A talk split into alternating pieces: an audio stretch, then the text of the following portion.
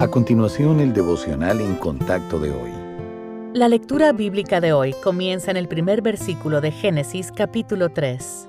Pero la serpiente era astuta, más que todos los animales del campo que Jehová Dios había hecho, la cual dijo a la mujer, ¿Con que Dios os ha dicho, no comáis de todo árbol del huerto? Y la mujer respondió a la serpiente, Del fruto de los árboles del huerto podemos comer, pero del fruto del árbol que está en medio del huerto, dijo Dios, no comeréis de él ni le tocaréis para que no muráis. Entonces la serpiente dijo a la mujer, No moriréis, sino que sabe Dios que el día que comáis de él serán abiertos vuestros ojos, y seréis como Dios, sabiendo el bien y el mal.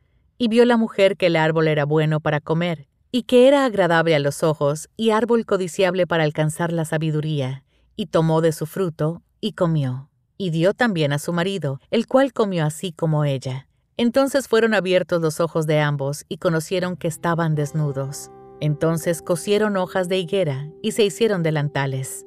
Todos hemos creído alguna vez en una mentira, ya sea en algo tan trivial como una publicidad o tan serio como una estafa que nos vació una cuenta bancaria.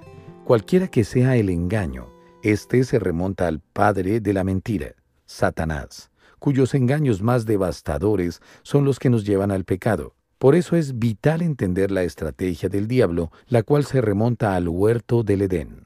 Lo primero que hizo Satanás fue inducir a Eva a dudar de la palabra de Dios, y su estrategia fue preguntarle, por medio de la serpiente, ¿con qué Dios os ha dicho? La gente ha estado cayendo en esta trampa desde entonces.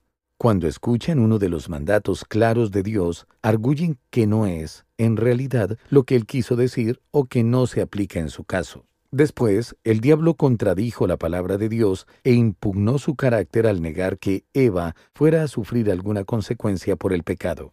En vez de eso, el enemigo le prometió algunos beneficios asombrosos si comía la fruta. Y así es también como actúa hoy en día. Cuando sea tentado, no crea las mentiras de Satanás, el pecado siempre trae consecuencias.